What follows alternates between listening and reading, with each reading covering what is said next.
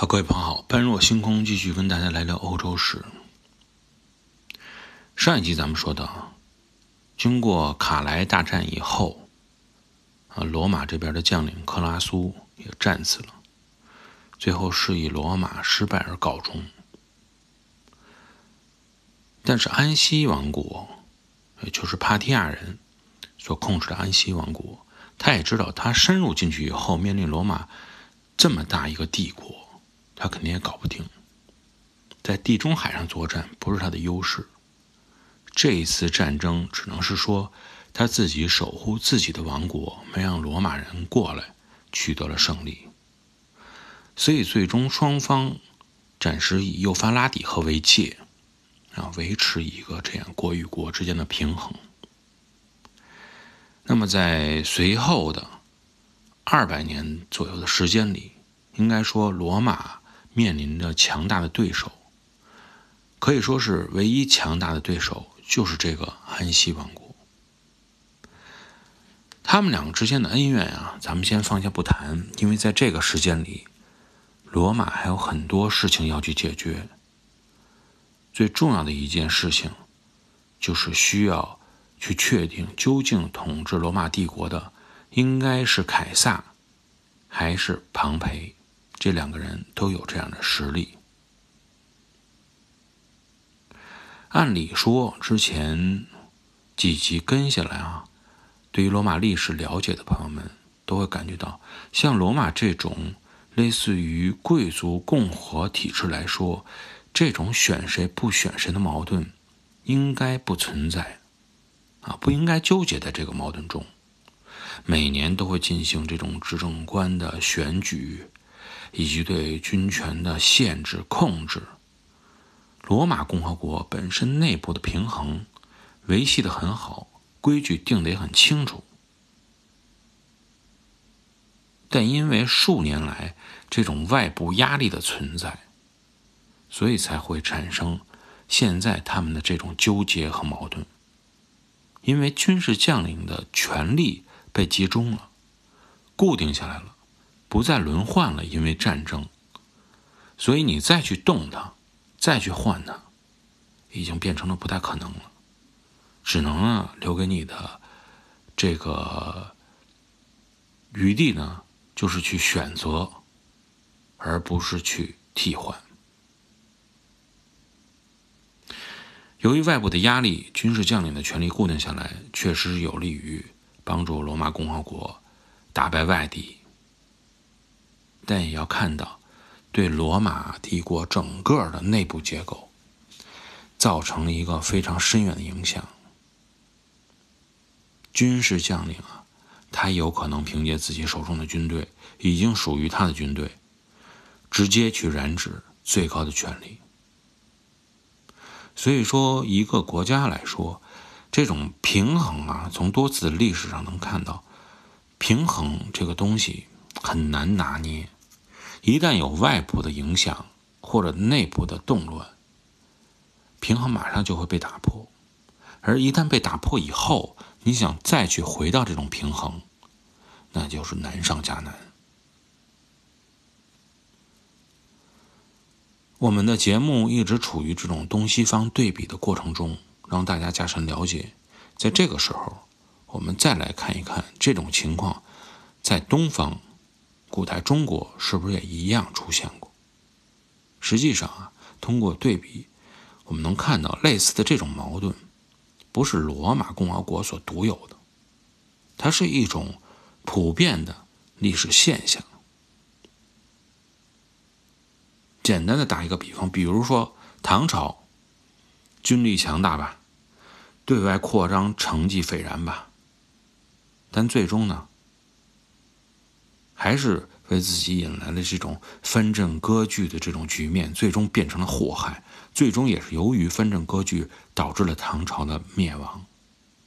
然后呢，后边的宋朝，因为吸取了唐朝五代藩镇之祸的这种教训，又走向另一个极端。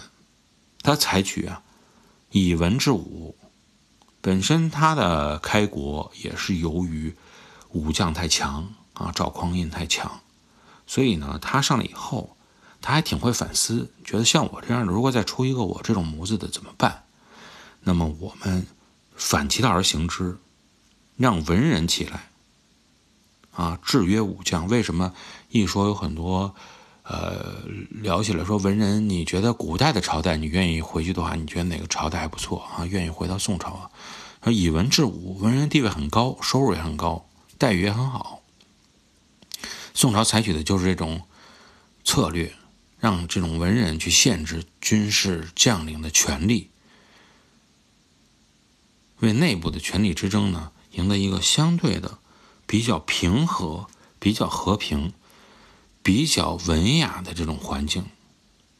但正是因为走向这个极端，所以最终才削弱了整个抵抗外敌的这种武力能力。宋朝的结局呢？也确实让人感到很悲哀，啊，被所有的基本上最所有的边缘板块蹂躏了个遍，皇帝还被俘走，这种情况是很少见的，也让人很痛心的。所以东西方对比以后，我们发现啊，根结也是在这块儿，就是一个平衡度的掌握，权力的集中的交替，是一个。变变化的根结所在。那么，在分析罗马的时候呢，我们应该看到整个大的盘子、大的趋势是什么样的。这场政治斗争啊，在罗马境内的，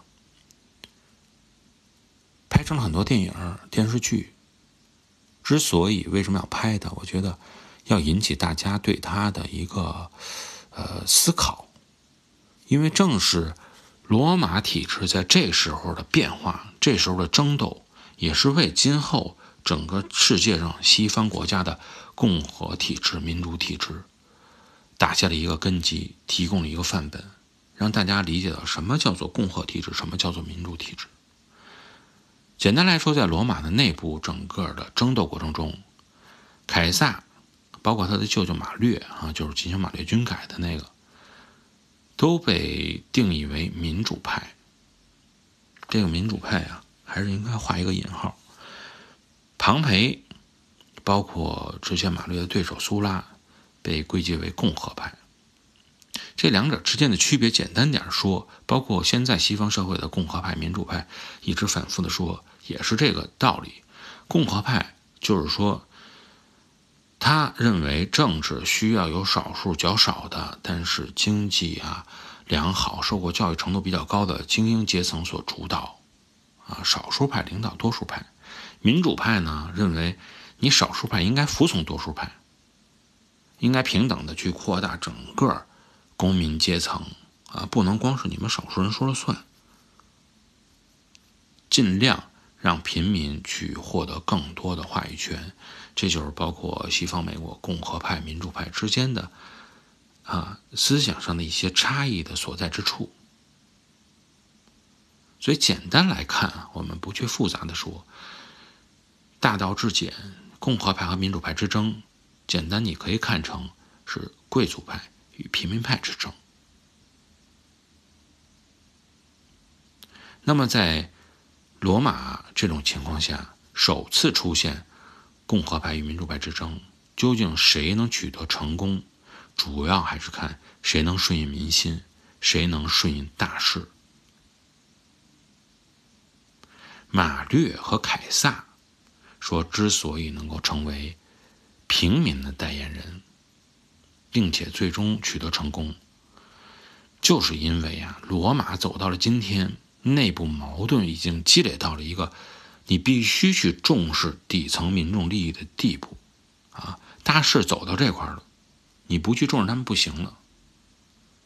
换句话说，即使没有凯撒，换成其他人，只要你抓住这一点，你有一定的军队实力，想要上位是没有任何问题的。我们之前说过，马略军改那一期我们就已经说过了。大量的奴隶输入以及土地日渐集中，啊，平民阶层和军队的主体自工农阶层已经开始逐步的消失消亡了，这些被迫集中在城市又无业可这个做的这些罗马公民，已经成为罗马社会的一个不稳定因素，影响到了罗马整个的平稳，也影响到了罗马军队的战斗力。在这种情况下，就出现了我们之前所说的马略军改。马略军改开启了一扇让平民能够重新获得财富和土地的窗口，所以那些服役的罗马士兵，啊。可以获得战利品，可以在退役以后获得一块土地作为这种有产者等等。那么最终呢，也是由于这个原因，才为凯撒能够成为罗马帝国的一个权力集中者，领导罗马帝国铺平了道路。所以我们这样来看啊，感觉到凯撒真的是。平民的代言人吗？实际上并不是，只是由于已经平民需要一个代言人了，而这时候出了一个权力比较集中的人，他发现平民需要代言的时候，而把自己打造成一个平民代言人，他就可以成为一个大家认为他是代言人的人。不知道这样说的话，大家是不是能够啊？感受得到、理解得了，凯撒究竟是什么样的人，并不重要，只是说他在适合出现的时候做了适合出现的事情，说了适合出现的话，最终罗马公民需要他，才使他走上了权力的巅峰。但走上的过程中，实际上是有很多坎坷，是有很多阻碍的。究竟出现了什么样的问题？有哪些阻碍？他又如是如何去克服的？我们在下期节目中跟大家继续来探讨。好，感谢各位的收听，我们下一期节目再会。